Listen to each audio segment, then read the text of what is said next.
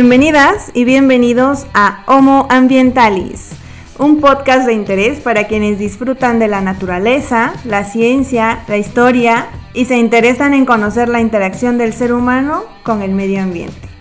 En cada capítulo preparamos para ti debates llenos de experiencias y conocimientos de la mano de profesionales de diferentes áreas. Bienvenidos.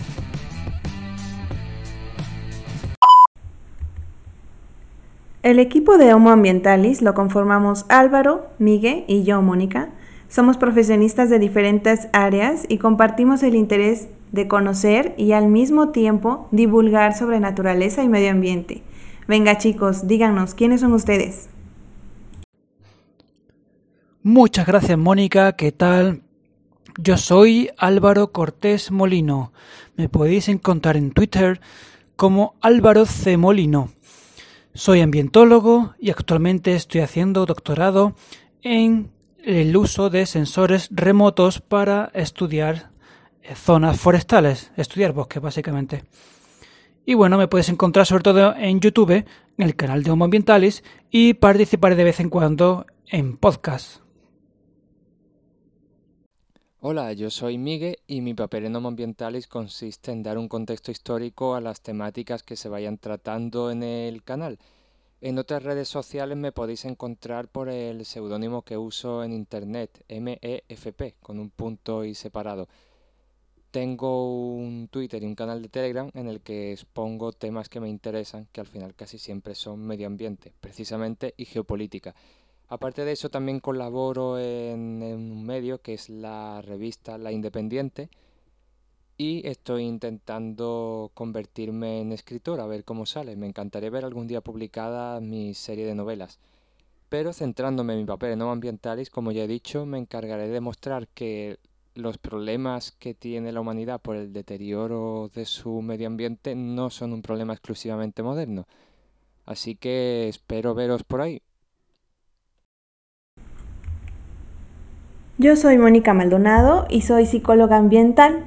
Me he dedicado sobre todo a la educación ambiental y mi papel en Homo Ambientalis será traer mucha gente interesante que hable con nosotros y nos cuente sobre el medio ambiente. Les cuento que Álvaro y a los pueden ver y oír en el canal de YouTube y Wix de Homo Ambientalis, como ya les dijeron.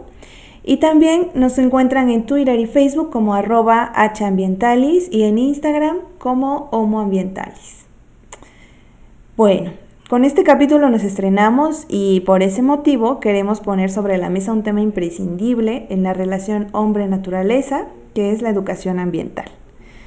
¿Cuáles son los problemas que enfrenta actualmente la educación ambiental? ¿Quiénes deben abordarlos? ¿Cuál es el primer paso que hay que dar para que las personas se involucren en el cuidado del medio ambiente? Esas son algunas de las preguntas que les haremos a las dos entrevistadas del día de hoy. Y bueno, empecemos con una breve introducción de qué es educación ambiental y por qué abordarla.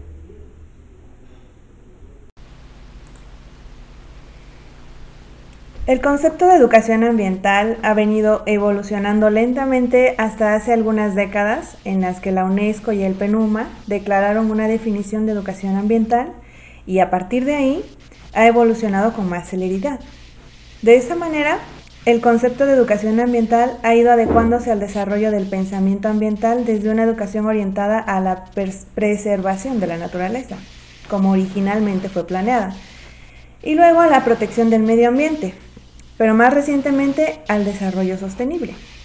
Actualmente se habla de la educación ambiental como un proceso que les permite a las personas investigar sobre temáticas ambientales, involucrarse en la resolución de problemas y tomar medidas para mejorar el medio ambiente. Se dice fácil, pero no es nada sencillo. Es por eso que el día de hoy eh, hablaremos con expertas en el tema dos profesionales que se han dedicado a esto desde hace ya un buen tiempo y que tienen mucho más que decirnos de la educación ambiental que el concepto mismo. Está con nosotros Paula. Ella estudió ciencias ambientales y se ha especializado en educación ambiental. Ha trabajado como monitora en granjas escuelas, también haciendo huertos escolares en distintos colegios de Málaga y como coordinadora de educación ambiental en una consultoría. A ella la podemos encontrar en Instagram como Educadora Planeta. Bienvenida, Paula. Buenas, Mónica. Buenas, Lucía. ¿Qué tal? También nos acompaña Lucía. Ella se formó en educación social y educación ambiental. Ha colaborado trabajando en centros de recuperación y conservación de fauna autóctona y salvaje en Málaga y Madrid. ¡Wow!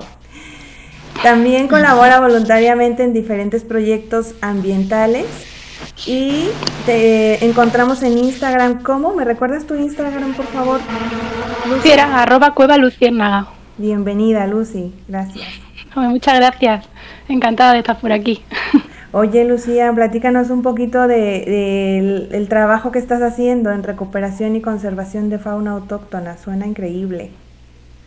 Sí, bueno, actualmente no soy una damnificada por la pandemia, con lo cual no ahora mismo no continúo en este trabajo, ¿no? Porque mi, mi labor era pues monitorizar allí visitas de, de visitantes, ¿no? Sobre todo centros escolares, centros educativos.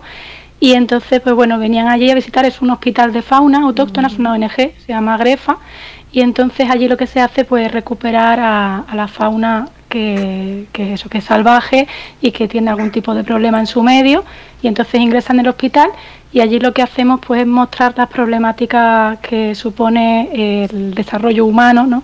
para este tipo de fauna que sufre muchísimos problemas, pues electrocuciones con las torres eléctricas, atropellos, etcétera, todo causado por el ser humano, obviamente. Y entonces, pues bueno, eso transmitimos un poquito todos esos problemas y cómo se podrían solucionar y qué proyectos hay de solución para, para ellos. Mm, qué increíble, me gusta muchísimo, ¿no? El, el concepto de dedicarse a ello, ¿no? y que te paguen por ello debe ser increíble. Sí, es verdad que es muy complicado, como digo, es una ONG, entonces no dispone de fondos suficientes y todos los que hemos acabado trabajando allí hemos empezado de voluntariado y bueno, te tiene que gustar mucho, muy vocacional. Ya, ya veo. La verdad que sí. Sí, oye Paula, y platícanos, digo, es que aquí en México el concepto de granjas de escuelas se escucha muy poco realmente, o casi nada, creo que es la primera vez que lo escucho y ya más o menos sé a qué se refiere, porque ya busqué un poquito, pero cuéntanos, ¿qué, ¿de qué se trata?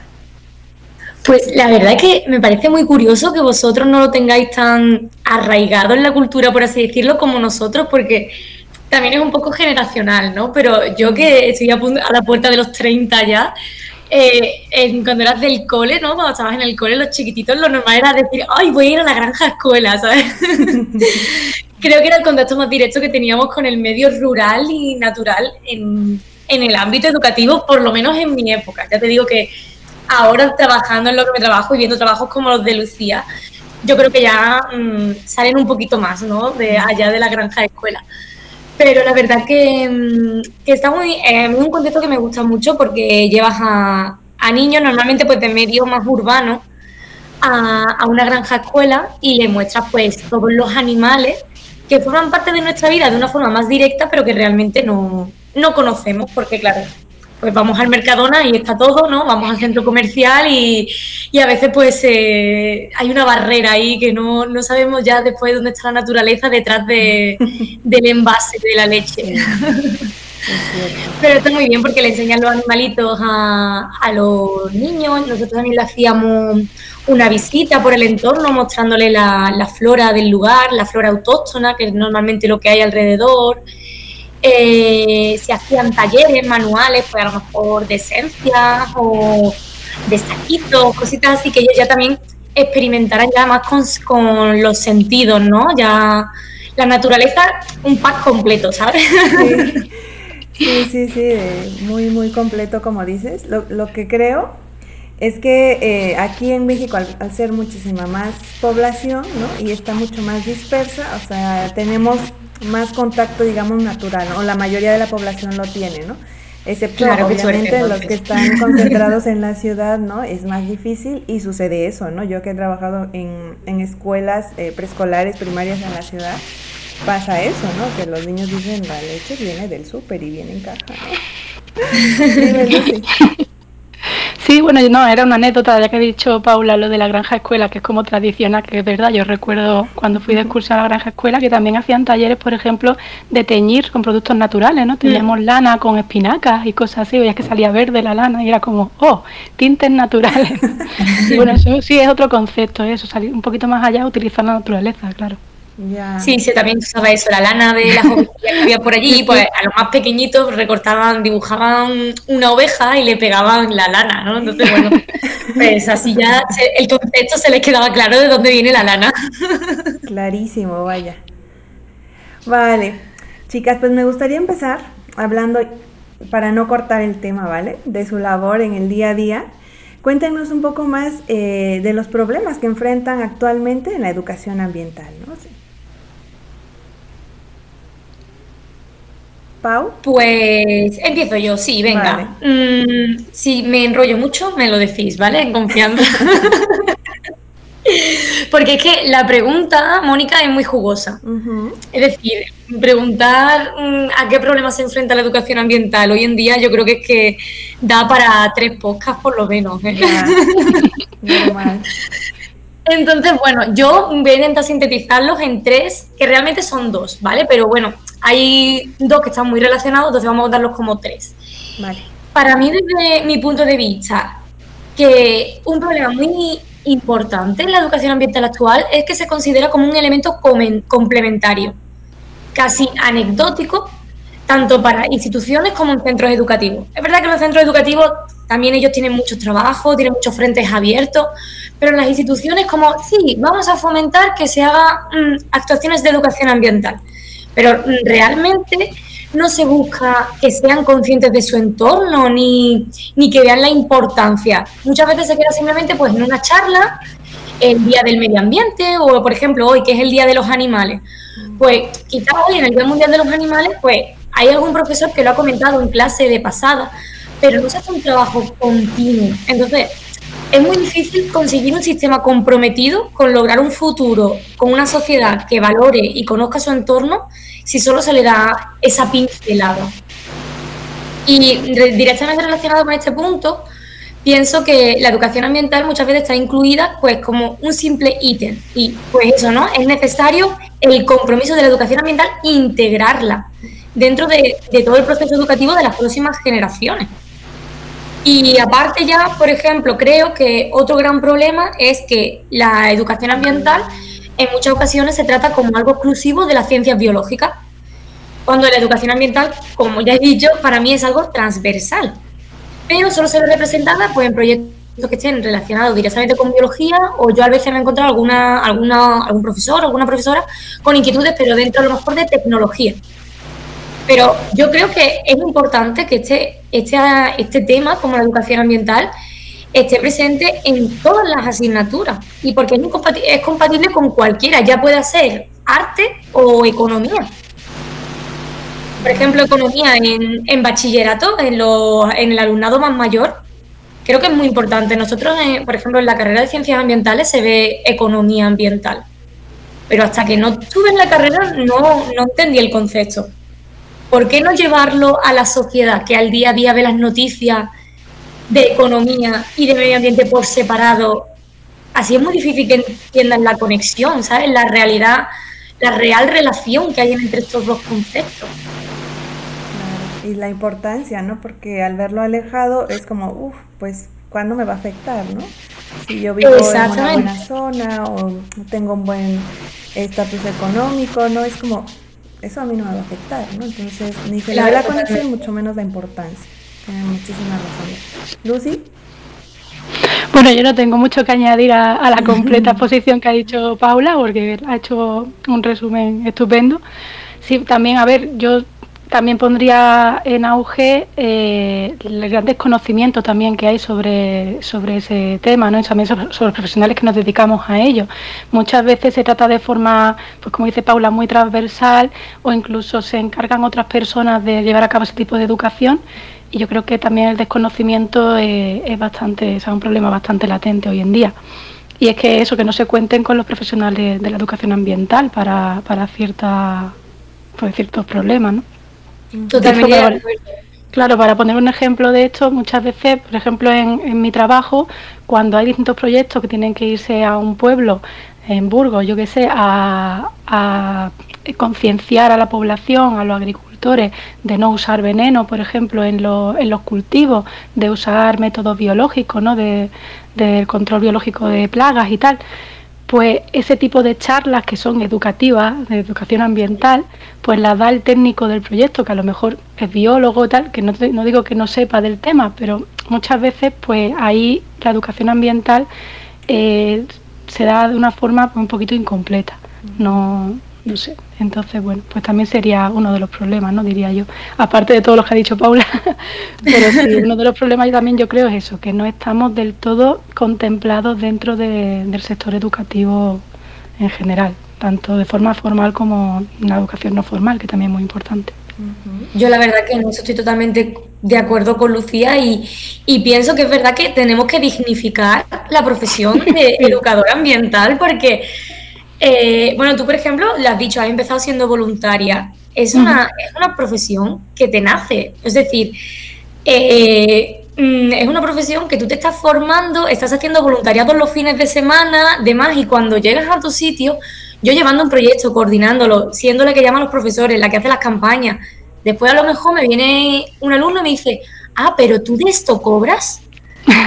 y es como, sí, es un trabajo. Entonces, es que hay veces que como que no se le ve ni siquiera la salida, es decir, se piensan que el, que el medio ambiente no, no da trabajo y da trabajo en infinidad de ámbitos, o sea, no solo por los alimentos, por los recursos, es que también mm, el ser educador ambiental es una profesión. Claro, por supuesto. Es verdad que muchas veces se, le olvida a las instituciones que, que, que organizan charlas, como tú has dicho, Lucía. Sí. sí, es verdad, ¿no? A veces uno piensa, ¿no? Que por que es eh, educador ambiental, eh, solamente ¿no? los educadores podrían dedicarse a ello, ¿no? O que un biólogo también podría hacerlo, ¿no? Por tener el perfil y ya está, ¿no? Y falta muchísimo involucrarla, eh, lo que decían hace un rato, ¿no? En todos los ámbitos, ¿no? Conectarla para que se vea, ¿no? El efecto, el impacto que tiene en diferentes áreas de nuestra vida, ¿no? Y justamente a eso quería llegar, ¿no? Para preguntarles Mm, quiénes deberían ¿no? encargarse. ¿no? Por una parte nos dicen, pues si son educadores ambientales, pues los que se dedican a la educación, ¿no? pero si es del ambiente, pues que sean los biólogos, ¿no? o los de ciencias ambientales, pero desde su perspectiva, ¿no? Y ustedes que han trabajado más en el campo, ¿no? Eh, con otros profesionales, ¿quiénes deberían ¿no? Involucrar, mm, involucrarse más, ¿no? Eh, ¿Qué perfiles o de qué áreas, ¿no? Los economistas, los políticos, ¿no? Deberían de involucrarse en los problemas de la educación ambiental y por qué. Bueno, yo particularmente considero que una cosa es el, problema, por ejemplo, de la educación ambiental, eh, digamos que va muy ligado a los problemas ambientales, ¿no? Siempre la educación ambiental eh, está para resolver pues esos problemas que surgen de manera ambiental en nuestro entorno. Entonces, dado que nuestro entorno, la casa, por así decirlo, es de todos, yo vería que el problema debería ser eh, asunto de todos. Bien a nivel individual o colectivo, o bien a nivel altas esferas, digamos, o, gente de a pie, ahí ya pues no sabría muy bien qué decir. Yo considero que siempre el movimiento tiene que venir un poco individual y desde abajo y de ahí que llegue hacia arriba, ¿no? Porque si intentamos cambiar algo desde arriba directamente, eh, imponiendo o haciendo legislación y tal, pero sin explicar el trasfondo del asunto y el por qué, pues eso no va a ser bien recibido por la gente. ¿no? Nunca los grandes cambios han venido de una imposición eh, superior, sino que siempre es el pueblo el que se mueve y de ahí surgen los grandes cambios. Entonces yo creo que este tipo de problemas, el problema que tiene educación ambiental, pues bien, es verdad que nosotros educadores ambientales estamos en ello, estamos esforzándonos porque se reconozca la profesión y porque estemos involucrados ya cada vez más en los ámbitos educativos, pero, pero considero eso, que también tiene que ser un trabajo que, que empecemos a hacer todos más que por tener yo trabajo como educador ambiental, porque realmente se resuelvan los problemas ambientales que estamos ahora mismo sufriendo, como seres humanos, como seres vivos en la Tierra. Así que bueno, yo lo plantearía. Verlo como un medio, ¿no? De, o sea, o vivimos para lo que nos dediquemos, ¿no? Sea esto, sea otra cosa, eh, es indispensable, ¿no? Para todos, ¿no? no es, claro, es supervivencia. para el biólogo no, y así, no, no está separado, obviamente. Paula. Ay, me ha encantado lo que ha dicho Lucía. Qué bonito, de verdad. La verdad que, sí. Y además, yo soy una persona que, que cree 100% en lo que ha dicho Lucía de las respuestas nacen desde los que lo están viviendo y hay que elevarlo, hay que llevarlo a los escalones que están un poquito más para arriba, a esas esferas que después son las que ponen leyes. Pero ay, qué frustrante es cuando no se llega. en Málaga, por ejemplo, hay un proyecto muy bonito que, quieren hacer un bosque urbano en Málaga, en una parte de la capital, y ha nacido de los vecinos y de, la, de los propios, de las personas que viven ahí. Pero ¿qué ha pasado? Que se han encontrado con el techo, con el techo de instituciones que no quieren, porque volvemos a la rentabilidad del medio ambiente, a, a otros asuntos ¿no? que a veces no se tienen tan en cuenta como lo que ha dicho Lucía, lo está pidiendo los ciudadanos. Es que ellos mismos ven una necesidad de medio ambiente, de naturaleza en su entorno y la están reclamando. Yo creo que nada más que por ese motivo habría que estudiarlo y decir, hombre, claro que vamos a hacerlo, porque es que si los propios ciudadanos son los que lo están viendo, ¿sabes? Entonces, en ese sentido, es verdad que pienso que que tiene mucho poder en, este, en el cambio las personas de pie. También pienso que las instituciones necesitan cambiar un poco el chip en ese sentido y apoyar verdaderamente la educación ambiental y no simplemente para poner la pegatina de sí, nosotros cuidamos el medio ambiente, de hacernos la foto del medio ambiente, sino de, de mostrar un compromiso. Y, por ejemplo, lo que hemos dicho muchas veces, ¿no? Que eh, la educación ambiental va a las escuelas, ¿no? La educación ambiental se puede hacer en entornos naturales, pero yo muchas veces, y muchos educadores ambientales, tenemos que ir a los centros educativos. Y muchas veces falta también un poco de, formación a los docentes. Que no es falta de interés de los docentes, ¿eh? que los docentes se nota que, que les interesa, pero no les han explicado las grandes problemáticas ambientales. Entonces, a lo mejor ellos después ven una noticia, la quieren transmitir eh, a su alumnado y tienen una barrera de conocimiento que nadie se ha molestado en formarles. Entonces creo que va como por escalones, ¿no? y, no sé, pero la verdad que, sí, que de, en nuestra casa todos tenemos nuestra parte de, responsabilidad y entre todos tenemos que aguantar y, y ayudar a que siga bien bonita nuestra casa. sí, la verdad es que sí, hay muchas barreras en las que reina ¿no? el desconocimiento. Y, pero bueno, todo tiene que ver con ello, ¿no? Que no lo vemos como parte de nosotros, parte de, nuestro estilo de vida, ¿no? Lo vemos muy alejado y decimos, pues, ¿para qué, no? Hay cosas más importantes para mí. Pero realmente esto también es importante, ¿no? Yo creo que uno de los grandes problemas eh, que se enfrentan mm, principalmente ¿no? los educadores ambientales y bueno, cuando me ha tocado hacerlo, es la parte de desmotivación, ¿no? Que, genera no solamente, por ejemplo, en los docentes, ¿no? El desconocimiento o directores de escuelas o políticos, ¿no? Sino de, de, la misma gente, ¿no? De, de, los que están al lado tuyo y decir, bueno, pero es que mira, salimos de la escuela y ya todos están tirando basura, cortando árboles, o sea, como que pues no hay impacto, ¿no? O sea, no vemos un resultado inmediato y eso desmotiva también, ¿no? Eh, pero realmente, ¿no? Si nos paramos a ver la historia de, cada persona, eh, yo creo que vale la pena en el sentido de, a ver, estos niños, por ejemplo, ¿no? Trabajando con niños van a llegar algún día a ser profesionales, ¿no? Y alguno de ellos puede ser un político, que recuerde, tenga un buen recuerdo de, un educador ambiental que diga, ok, esta persona me hizo interesarme en ello, ¿no? Y ahora que puedo hacer algo desde otras eh, áreas, ¿no? Como profesional y que puede llegar a más personas, eh, yo creo que esa, esa parte eh, hace falta recordárnosla mucho más, ¿no? Tanto a los educadores ambientales como a los docentes que también ven muy alejada el impacto, el decir, o sea, no tiene caso, ¿no?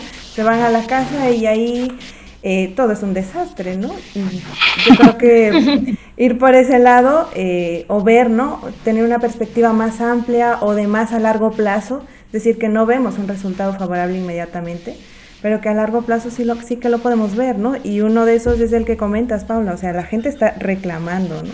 Y eso no es de gratis, o sea, alguien tuvo que haberles dicho, ¿no? Tuvieron que tener experiencias que les dijeran, claro, esto es importante para mí, en mi vida, en la de mi familia, en la de mi comunidad, ¿no? Y por supuesto reclamarlo, ¿no? Motivarse a hacer algo, ¿no? Y no necesariamente tienen que ser educadores ambientales para ello. Claro, nosotros en, la educación ambiental hablamos mucho de plantar semillitas. Claro vas a dar un taller, vas, haces todo lo que puedes, transmites todo lo que puedes, pero realmente lo que estás es dejándole esa semillita ahí para que esa persona, de la edad que sea, ¿eh? yo he dado talleres desde, desde niños de 3 años hasta personas con 60, 70 e incluso 80, que además me maravilla dar talleres con, con personas mayores, es otro rollo. Sí. y lo que buscas es eso, es plantarle la semillita del medio ambiente, del del decir, ¿por qué nosotros hemos llegado a este punto? ¿Qué podemos hacer o qué vamos a conseguir si seguimos igual? Entonces, es simplemente eso, ¿no? El plantar semillitas, el con, con el paso de los años y con la ayuda de docentes, familias, vecinos, que se vaya regando esa semillita.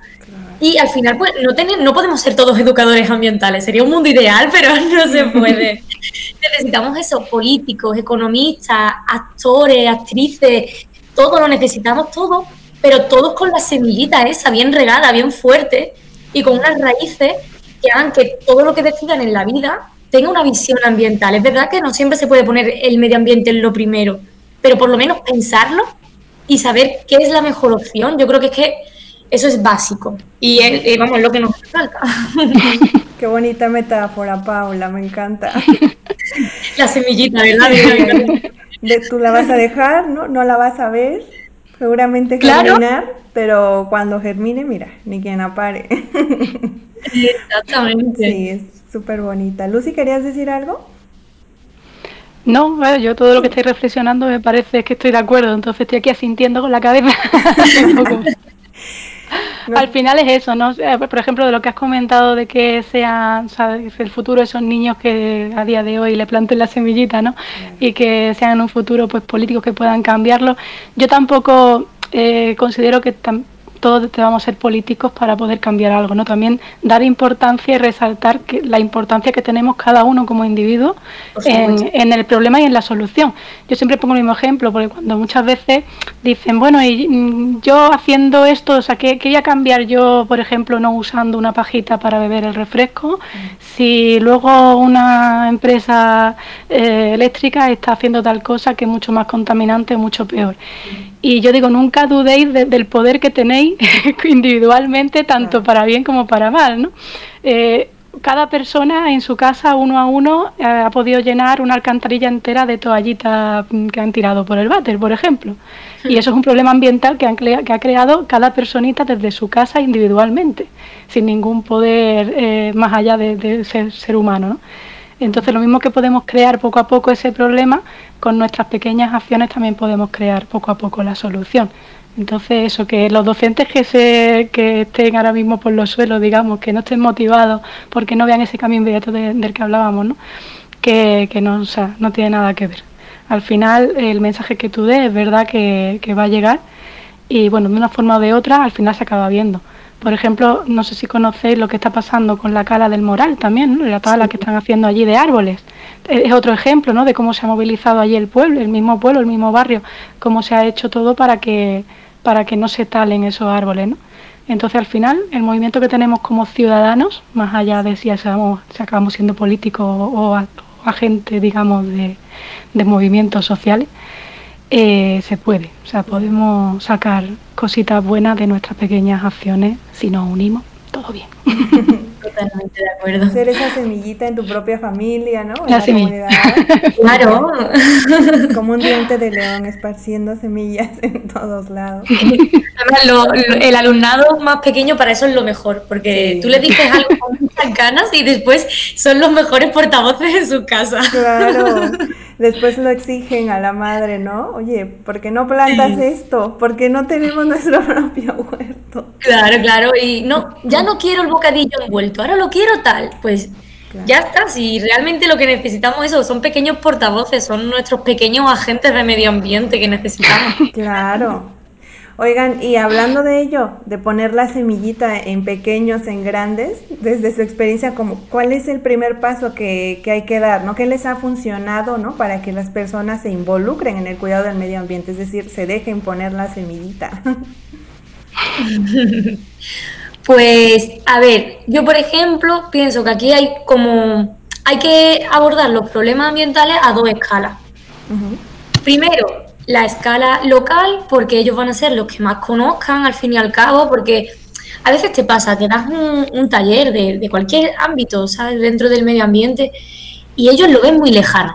Tú le hablas de la isla de plástico que está ahí en el Océano Pacífico es que a lo mejor eh, el niño y la niña no saben ni siquiera lo que es el Océano Pacífico. Entonces, ¿tú cómo puedes...? No, no, podemos, no podemos exigirles una sensibilidad hacia algo que no conocen. Entonces, pues nos llevamos este problema tan grande a nuestro ámbito local. Nos lo llevamos a la playa y vemos que nuestra playa está llena de plástico y vemos que en nuestra playa hay fauna y que esa fauna se ve afectada por nuestro plástico pues ya está, ya, mm, ya después nos vamos a la escala global.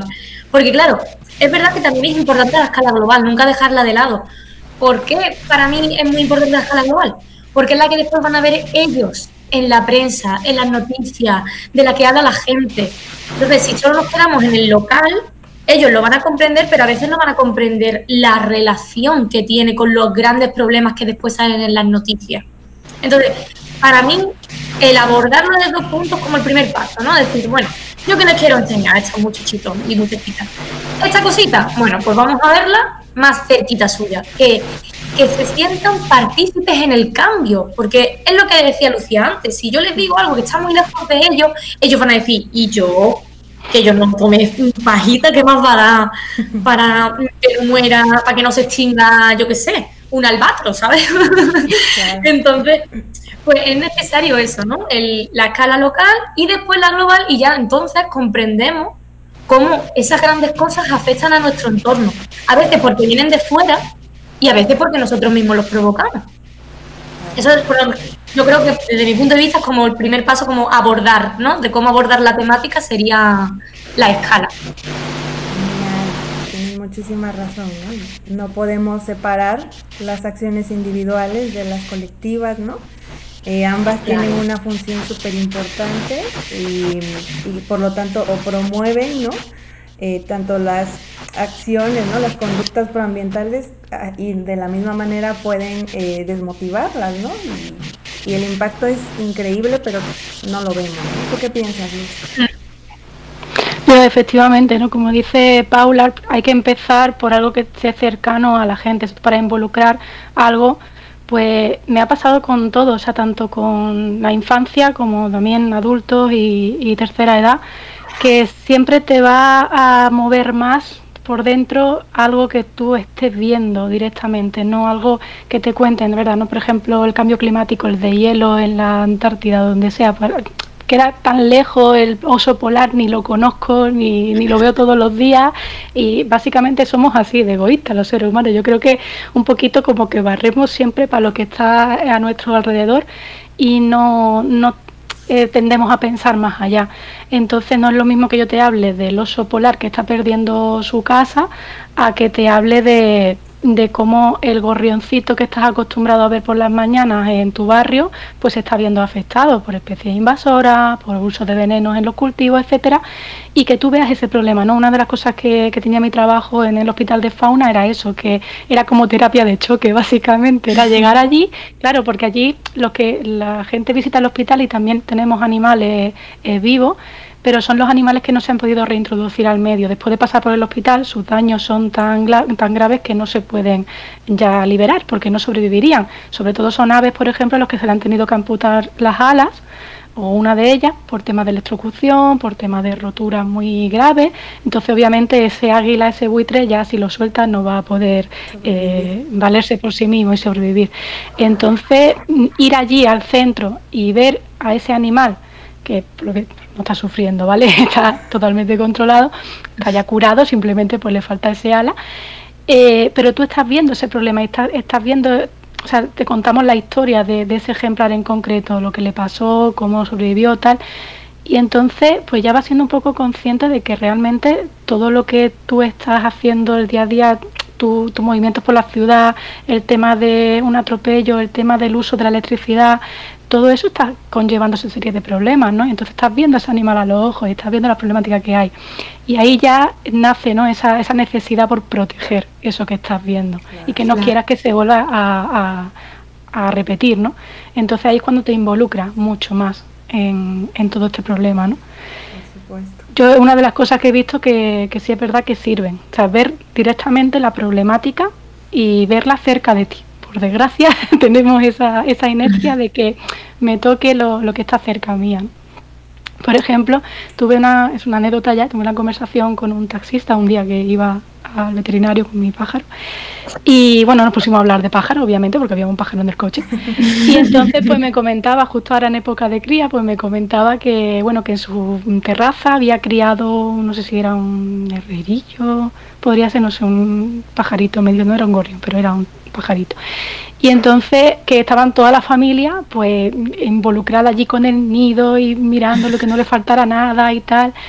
Y que, claro, cuando empezaron a hacer los polluelos, pues lo he visto, pues hubo una urraca, porque aquí en Madrid hay muchas urracas, que atacaba de vez en cuando el nido. Y entonces el taxista decía, hay que ver la urraca. Digo, a ver, la urraca está intentando sobrevivir, porque también tendrá su nido ella y tendrá que llevar también comida a su nido a costa de tu herrerillo, de, tu terraza. Pero fíjate, el hombre estaba totalmente involucrado con el cuidado del nido del herrerillo porque estaba en su terraza. Y también se lo dije, digo, si llega a ser la urraca la que pones su nido en tu terraza, entonces estaría involucrado con la urraca. Y es así, siempre nos vamos a preocupar, intentar proteger lo que haya en nuestro entorno y lo que nosotros tengamos más, más cerca. Entonces, tener eso como, como herramienta es bastante potente, yo creo, en la educación ambiental y en la educación, yo creo, de, de cualquier cosa. Siempre la gente va a estar más atenta en algo que, que le repercuta a uno mismo. Sí, como dices, ¿no? Lo más cercano, lo inmediato, eh, lo Efectivamente. o sea, crea identidad, te identificas y por lo tanto lo defiendes, ¿cómo no? Algo que que a mí no me ha funcionado mucho. Yo creía que solo funcionaba con niños, pero ya veo que no, que también con adultos. No. Es, eh, por ejemplo, el hecho de incentivar el cultivo de, de sus propios alimentos, ¿no? El, el, hecho de poner un huerto, que a mí me encanta también. pero eh, porque es algo que a ellos mm, les da un reforzamiento, ¿no? De, eh, es una actividad que se hace apetitiva para ellos por el hecho del efecto que va a tener, ¿no? La sorpresa, la expectativa de que, que esto va a crecer y se va a convertir en mi alimento, ¿no? Una semilla.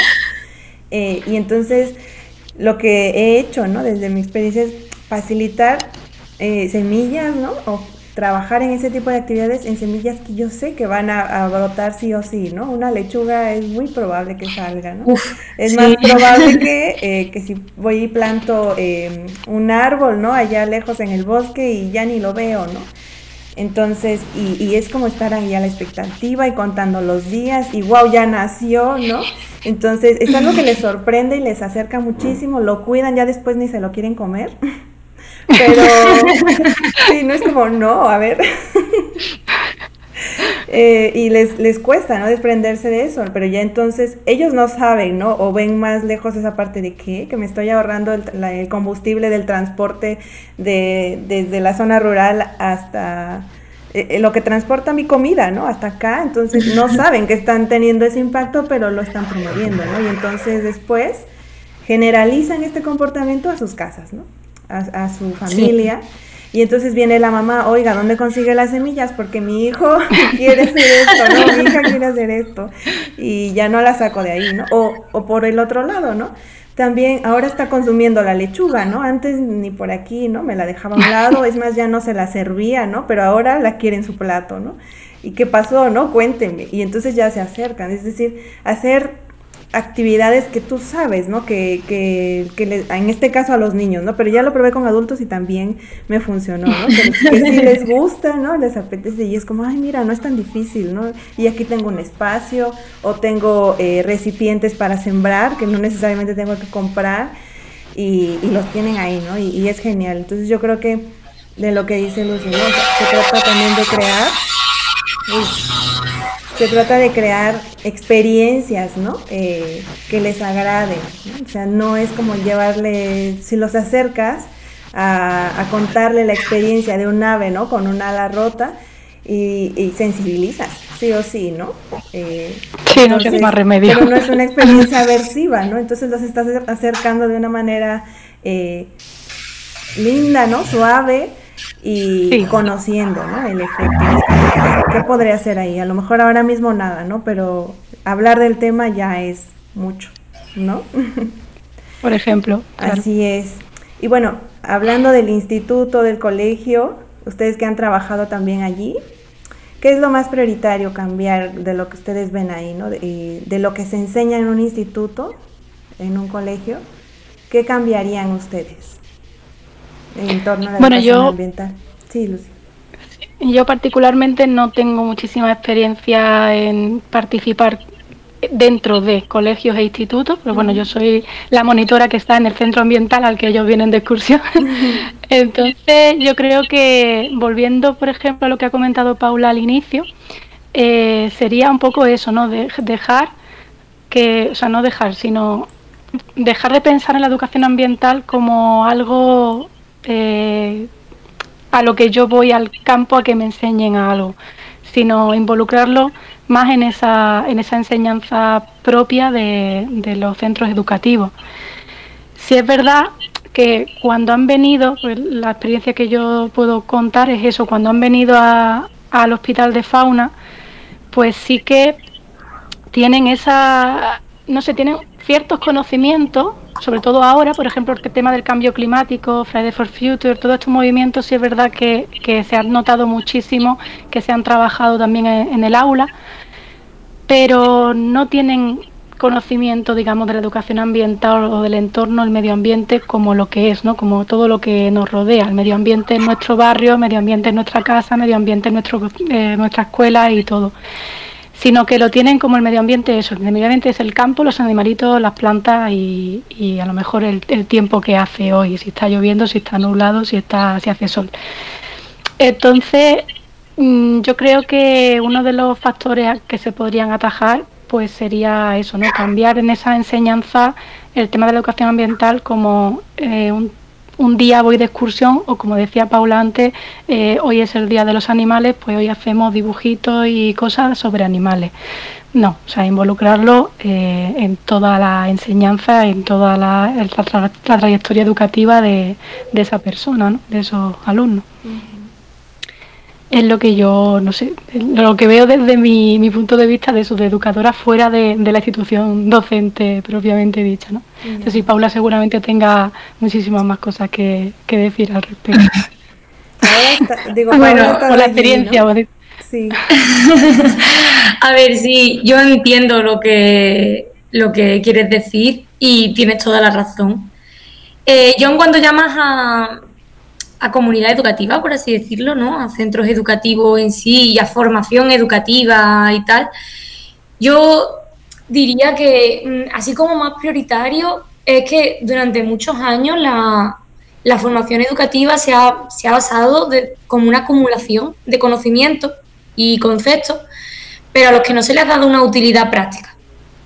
Entonces, mm, a veces te pasa, ¿no? Que, que, estás, yo por ejemplo también he trabajado en un jardín botánico, ¿no? Y estás en el jardín botánico y estás hablando de la fotosíntesis, de cosas de esas, ¿no? Y le estás diciendo a, los chavales, bueno, y esto es... Y la profesora se pone nerviosa, claro, porque la profesora está con su clase. Y, claro, y la profesora, eh, o el profesor, vaya, eh, lo hemos visto en clase, no sé qué, venga que lo hemos visto, pero no le han dado la utilidad práctica, la han visto en el papel le han dicho que X es igual a Y, pero no le han dicho cómo es Y en la realidad o las diferentes versiones de Y o... Entonces, esa, esa utilidad práctica para que ellos sean capaces de, de crear sus propias herramientas. Es decir, me das unos conocimientos y unas herramientas y yo me fabrico el producto que quiero.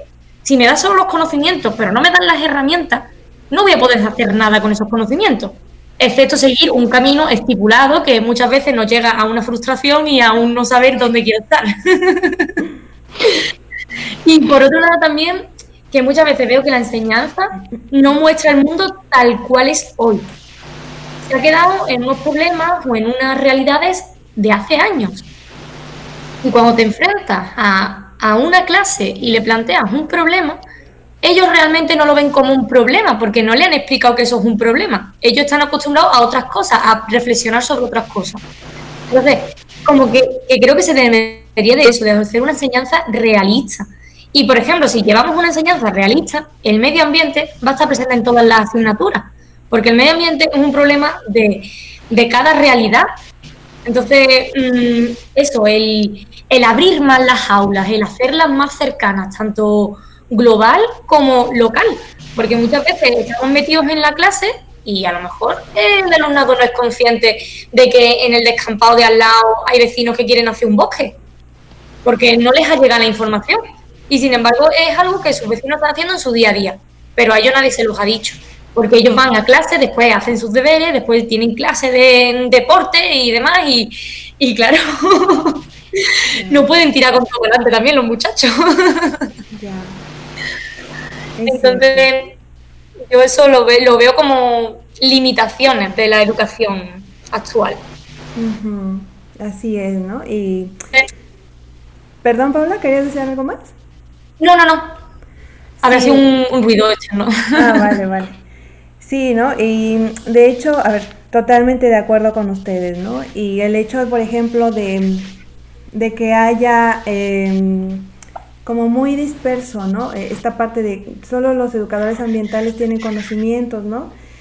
Pero que no se involucren en las otras áreas, en las otras disciplinas, ¿no? Que no sea transversal, ¿no? Como lo decíamos, lo decían ustedes, ¿no? Hace un rato, pues tiene muchas implicaciones mm, y entonces también hace, ¿no? Que eso me hace pensar, ¿no? Que tiene que haber educadores ambientales para los educadores de otras áreas, ¿no? Totalmente si no ellos tampoco se enteran, ¿no? Que, tienen que involucrar esa área o la importancia que tiene en, su materia, ¿no? En su área, el efecto, ¿no? Que va a tener en, todos nosotros a corto y a, y a largo plazo, pero tampoco tan largo, ¿no? Y mm, a veces eso me hace, no sé, pues como dice Paula, ¿no? Te frustras, ¿no? Porque además te enteras de cosas, pero no te dan las herramientas para poder hacer ¿no? Claro. Y no solo le pasa a los educadores ambientales, sino a ellos, ¿no? A, los que están ahí y dices, ¿de qué se trata esto? Entonces, ¿no? Si no me dan tiempo para planear mi clase, para a qué hora voy a meter esto yo también. Entonces, eh, y, y, a veces en lo primero que caemos es en decir, es que esta gente, ¿no? Eh, no entiende, eh, mira cómo se comportan y eso que son educadores o son, o son políticos y eso que son empresarios, ¿no? Y, y, realmente en lo que caemos es saber, pues cómo es que ellos, o cómo es que nosotros aprendimos a comportarnos de cierta manera, a ahorrar agua, a cuidar los árboles, a cuidar los animales, pues porque tuvimos experiencias cercanas, ¿no? De la misma manera, es como es que ellos han aprendido a usar de manera indiscriminada el auto, ¿no? A no querer eh, ahorrar agua o esforzarse un poco para no usar la pajita o para llevar sus propios envases al súper, em, todo eso, ¿no? Pues de la misma manera, ¿no? Nadie en su entorno les ha acercado una experiencia, ¿no? Como, como de, de que les sensibilice, que les diga, ah, claro, ¿no? Tengo que ir por allá, ¿no? No se han enterado. Entonces, lo extraño sería, ¿no? Que se comportaran de diferente manera viviendo en un entorno que siempre ha promovido todo ese tipo de conductas que pues dañan el ambiente, ¿no? Y a lo mejor se enteran, pero es como, a mí eso no me va a pasar, ¿no? Lo ven súper alejado y, y, es como, claro, a ver, si me siento a pensar en, perspectiva, ¿no? De, esa manera dices, ok, y, más frustración, ¿no? Para nosotros, porque es como, tengo menos incidencia, ¿no? Y nada, o sea, va en eso, ¿no? En que no vemos un efecto inmediato, ¿no? Todo eso se complica, sin embargo, poner las semillas todos los días, eh, claro que va a tener un efecto, ¿no? Muy probablemente no nos toque verlo, no por el tiempo, sino por la cercanía con las personas, pero por supuesto que lo hay. Dime, Lucy. Sí, no, simplemente quería añadir, porque es verdad que ha salido el tema ¿no? de la formación, por ejemplo, de los docentes, que son los que están ahí, los pobres, al, a, la, a las puertas ¿no? de la enseñanza que hay en los centros educativos. Y es verdad que tampoco se le puede responsabilizar del todo a ellos de cómo den su materia o de cómo puedan involucrar la educación ambiental dentro de su, de su materia, de su día a día con, con el alumnado, porque ciertamente también ahí entra dentro esos otro tipo de problemas de la educación ambiental, ¿no? Que, que, como no se dan esas soluciones, no se dan esos incentivos a que haya, por ejemplo, cursos de formación de profesorado en relación ambiental o de cómo meter esta, esta eh, aplicación en su, en sus currículos, ¿no? Entonces, si es verdad que, por ejemplo, como dato así eh, positivo, como digo, en base a que últimamente está ya muy en boga antes de que pasara todo esto del coronavirus, eh, lo principal era Greta Thunberg, ¿no? Con el, con el discurso de del cambio climático, del movimiento Friday for Future, digamos que ahí los profesores, el profesorado en general, se, se empezó a ver una necesidad que había en la educación, unos alumnos, un alumnado, un, también incluso los padres que estaban ahí demandando cierta, ciertos conocimientos ¿no? en base ambiental. Y, entonces pues no tienen las herramientas necesarias y tal y se han ido buscando también su, su habichuela, ¿no? Como quien dice. Entonces sí es verdad que por ejemplo en el centro donde, donde trabajaba, en el Hospital de Fauna, eh, por primera vez se dio el caso de que muchos centros educativos escribieron para venir a la visita pero preguntando si teníamos algún tipo de taller sobre cambio climático o algo así, ya que ellos no podían dar esa eh, respuesta en, el centro educativo porque ellos no son profesionales de educación ambiental ni tienen la herramienta. Eh, si podíamos nosotros, que teníamos un equipo de educación ambiental, pues dar ese tipo de herramientas para todos, para el alumnado que venía de todo y también para los profesores que venían acompañándolo. Entonces yo creo que, bueno, aparte de el cambio ¿no? que tenga que hacer en la enseñanza en los institutos, pues también el cambio que haya que hacer para que esos docentes tengan esa, esa herramientas ¿no? para poder ellos eh, ser un poco ah, propulsores del cambio. Así es. Y ahí ya pues también tiro un poquito de ahí de, de, lo, de las altas esferas, ¿no? Como les decía, que, que tengan en cuenta esto, ¿no? Siempre los ministerios de educación, etcétera, porque tengan en cuenta que, que como dice Paula, hay problemas ya eh, hoy en día que hay que solucionar y que hay que formar a, a la gente en base a ello. Así es. Sí. Y la verdad que los docentes hacen un trabajazo, ¿eh? Que yo cuando hablas con ellos, mira, llevan para adelante 8.000 proyectos, después aún así ellos se involucran en buscar una actividad que de verdad llegue a la inquietud que tiene su alumnado, a, a, lo que ha dicho Lucía, a su carencia en formación, ellos buscan lo que más les puede, los que más les puede complementar, ¿no? Entonces, es verdad que vamos, los docentes tienen un curro muy grande, pero es verdad que es lo que decimos, ¿no? Si, si las instituciones quieren que ellos lleguen o que ellos expliquen ciertas cosas, porque está así, porque está por ley o lo que sea, se le tiene que dar las herramientas. Porque también es verdad que ellos lo curran y, y buscan cosas, pero ¿en qué fuentes están buscando? Porque a veces pues ya tienes como que desmentir mitos y, y, hablar un poco, pues no, eso tan así no es, no sé qué. Entonces, a veces hay como que reeducar lo que ellos mismos se han intentado buscar por su cuenta, que aún así siempre suelen ser súper respetuosos, súper abiertos, confían mucho en, en, los profesionales de educación ambiental, pero creo que es muy importante el formar a, formadores, ¿no? a educadores ya de otros ámbitos. Sí, ¿no? Ellos actúan como investigadores, como promotores, como divulgadores, como todo. Y mm, a veces, muchas veces no se les reconoce, ¿no? Y mucho menos se les, como dicen, ¿no? Se les incentiva o se les da las herramientas necesarias para que realmente, a ver, puedan cumplir todo ello, ¿no? Porque lo hacen sí o sí, o sea, se tienen que involucrar y, pocas veces se piensa, ¿no? En eso, que, ay, ¿y ahora cómo le hago con...? O sea, realmente les pagan las horas frente a grupo, pero no lo que hay detrás, ¿no?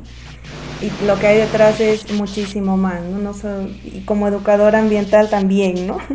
Eh, acercarse, ¿no?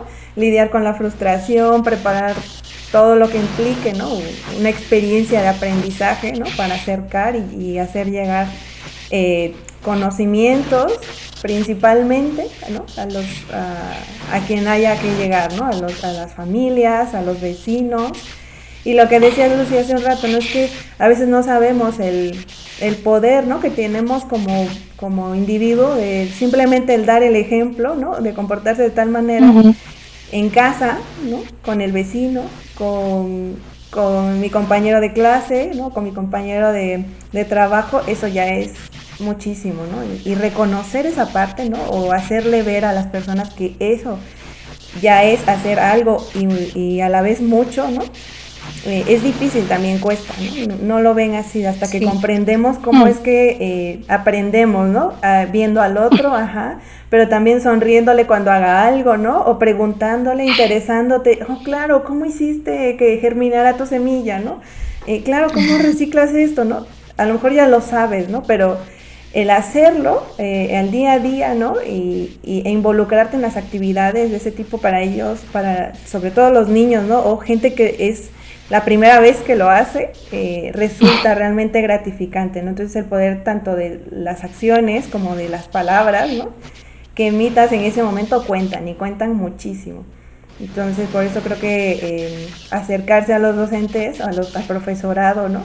De manera tranquila, ¿no? Preguntarse, interesarle, facilitarles información, creo que eso a ellos les vendría muchísimo mejor, ¿no? Que, estar preguntando por qué haces tú o no sé, preguntas que les eh, angustien más, ¿no? De, de, lo que le podamos facilitar para que hagan su trabajo. bueno, eso en, en, en instituciones, ¿no? Bueno, chicas, yo he aprendido muchísimo aquí, pero yo ya estoy hablando más que ustedes. es bueno la reflexión en general. sí. Claro. Pues muy interesante todo. La verdad es que yo he aprendido muchísimo con ustedes hoy y yo creo que nuestros escuchas también ya nos, nos harán llegar sus comentarios y por supuesto que se los daremos a ustedes he disfrutado muchísimo y, con mucho pesar, ¿no? Les digo que, estamos llegando al fin, que, nos vamos a despedir. No sé si ustedes quisieran agregar algo más antes de despedirnos. Pues yo simplemente daros las gracias, de verdad, por, por invitarnos, por invitarme a mí, Lucía es una gran profesional, ¿cómo no la vais a invitar a ella? gracias. tú no, pero, pero, por invitarme, muchísimas gracias para estrenar eh, vuestro programa de podcast y además también os quiero dar la enhorabuena y, agradeceros el proyecto que estáis llevando a cabo porque es totalmente necesario. Necesitamos altavoces que nos digan que nos tenemos que poner las pilas, que hay que ponerse manos a la obra y también que ayuden a dignificar, como hemos dicho ya, la educación ambiental, que es una profesión preciosa, preciosa, pero es una profesión al fin y al cabo. Entonces, muchísimas gracias de verdad. Un placer haber estado aquí con vosotras, he aprendido un montón y se me ha pasado muy cortito el rato. Gracias a ti, Paula. Yo igualmente. Igualmente yo me sumo a las felicitaciones de Paula, que muchas gracias por hacer este tipo de, de programa y de y también pues eso, ¿no? De utilizar las redes sociales, que también son muy importantes hoy en día, es un altavoz que tenemos eh, brutal para este tipo de, de acciones y estoy yo encantada de estar por aquí y cuando queráis podéis seguir contando conmigo y con Paula seguro que también. Y con nosotros. Muchas gracias. Por supuesto que las volveremos a llamar. En ese sentido no me despido de ustedes. Eh, gracias ¿no? por haber aceptado eh, apadrinarnos en nuestro primer capítulo de podcast. Eh, sí, ¿no? Echar mano eh, de, los, eh, de las herramientas que tengamos para, como decía, ¿no? Motivarnos y a la vez darnos herramientas para poder seguir haciendo nuestro trabajo, lo que nos gusta, aunque no nos paguen por ello, pero sí, ¿no? Que a veces necesitamos saber que hay gente que se dedica a lo mismo, que tiene los mismos problemas, que se enfrenta a ello, que también le hacen falta herramientas y escucharnos, ¿no? De, de, saber cómo han salido, cómo hemos salido de ello. Yo les agradezco muchísimo por compartirnos su, su experiencia, sus conocimientos y por supuesto que, que volveremos a llamarlas para que estén en, en, otros programas con nosotros. Cuando queráis. Muchísimas gracias. Les mando un abrazo enorme. Espero que nos podamos ver pronto y darnos ese abrazo. y nada, chao chicas. Un abrazo. Hasta luego. Hasta luego. Chao.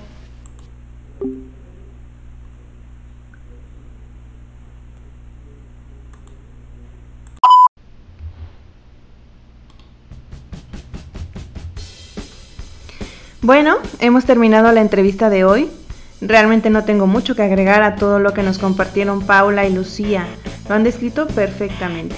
Una de las grandes barreras de la educación ambiental es el desconocimiento y por supuesto la falta de experiencias que acerquen a las personas con su medio ambiente. No podemos esperar que las personas cuiden algo de lo que no se sienten parte. Y justamente eso es algo de lo que nos hablarán Álvaro y Migue en los videos con los que, con los que se estrenarán esta misma semana a través de nuestro canal de YouTube. Álvaro nos hablará sobre la biodiversidad, qué es, qué tiene que ver conmigo, cuáles son los motivos por los que deberíamos cuidarla. Y Miguel nos hablará sobre la sexta extinción, cuáles han sido las otras, qué hechos las han desencadenado, estamos en peligro ahora mismo. De eso y mucho más nos hablarán en esta misma semana. Yo los espero por este mismo canal en unas pocas semanas. Bye.